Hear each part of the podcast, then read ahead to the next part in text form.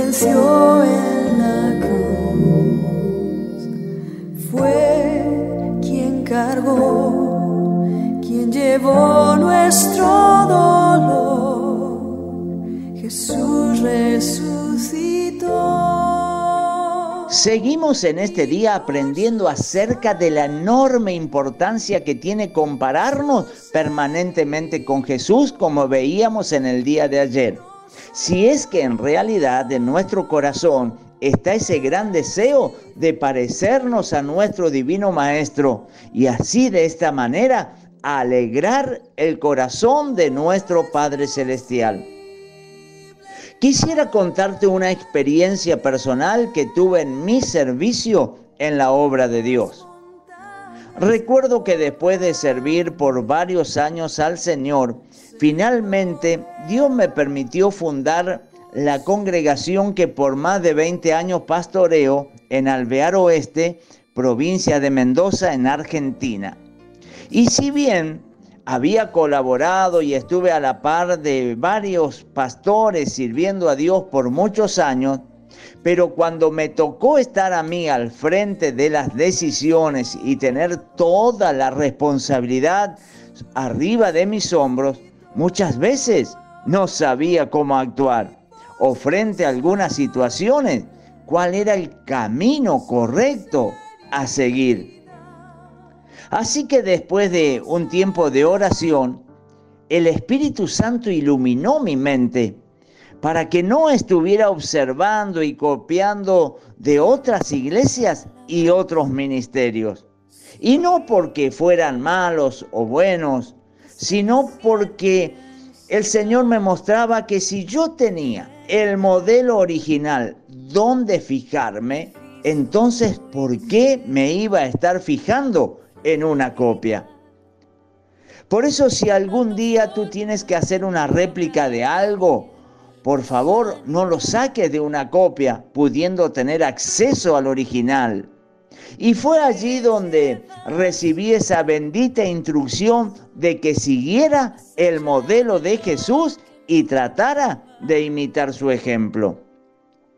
Fue en ese momento donde el Espíritu Santo me dio una frase que se transformó en el lema de nuestra congregación y que es la siguiente.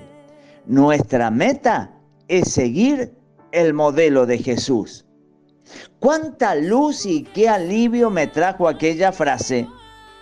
Nuestro templo en esos comienzos era muy pequeño pero recuerdo que fui y busqué un pintor y la escribí en el frente de la plataforma, puesto que es lo que todos los hermanos miran mientras están sentados en la iglesia. Y sabes una cosa, ya han pasado más de 20 años.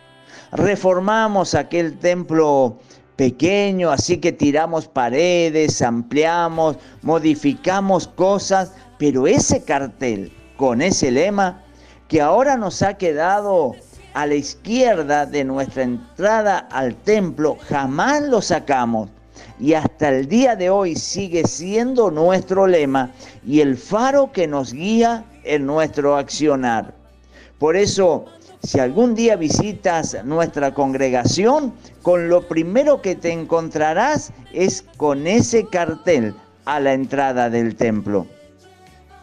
¿Y por qué dice nuestra meta? Porque la meta es el fin al que se dirigen las acciones o deseos de una persona. La meta es también un objetivo al que se desea llegar o alcanzar. Y precisamente ser semejantes a Jesús es algo que todavía no hemos logrado ni alcanzado, por lo menos en mi caso. Pero si por lo menos lo tenemos como una meta, entonces vamos por el camino correcto. Eso es precisamente lo importante en esta vida, estar en el camino correcto, siguiendo las huellas del Divino Maestro.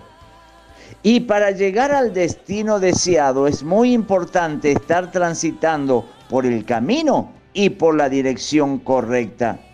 Jesús ya nos dijo allí en San Juan 14:6 que Él era el camino. Y la dirección correcta es tratar de seguir en todo momento el modelo de Jesús. ¿Sabes algo?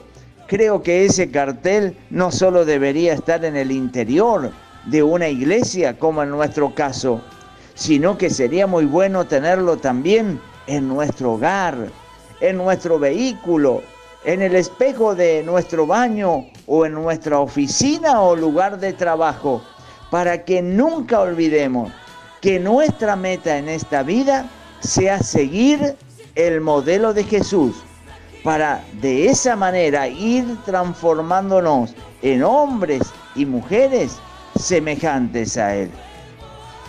Que Dios te bendiga. Mañana, Dios mediante, nos volvemos a encontrar. He decidido seguir a Cristo.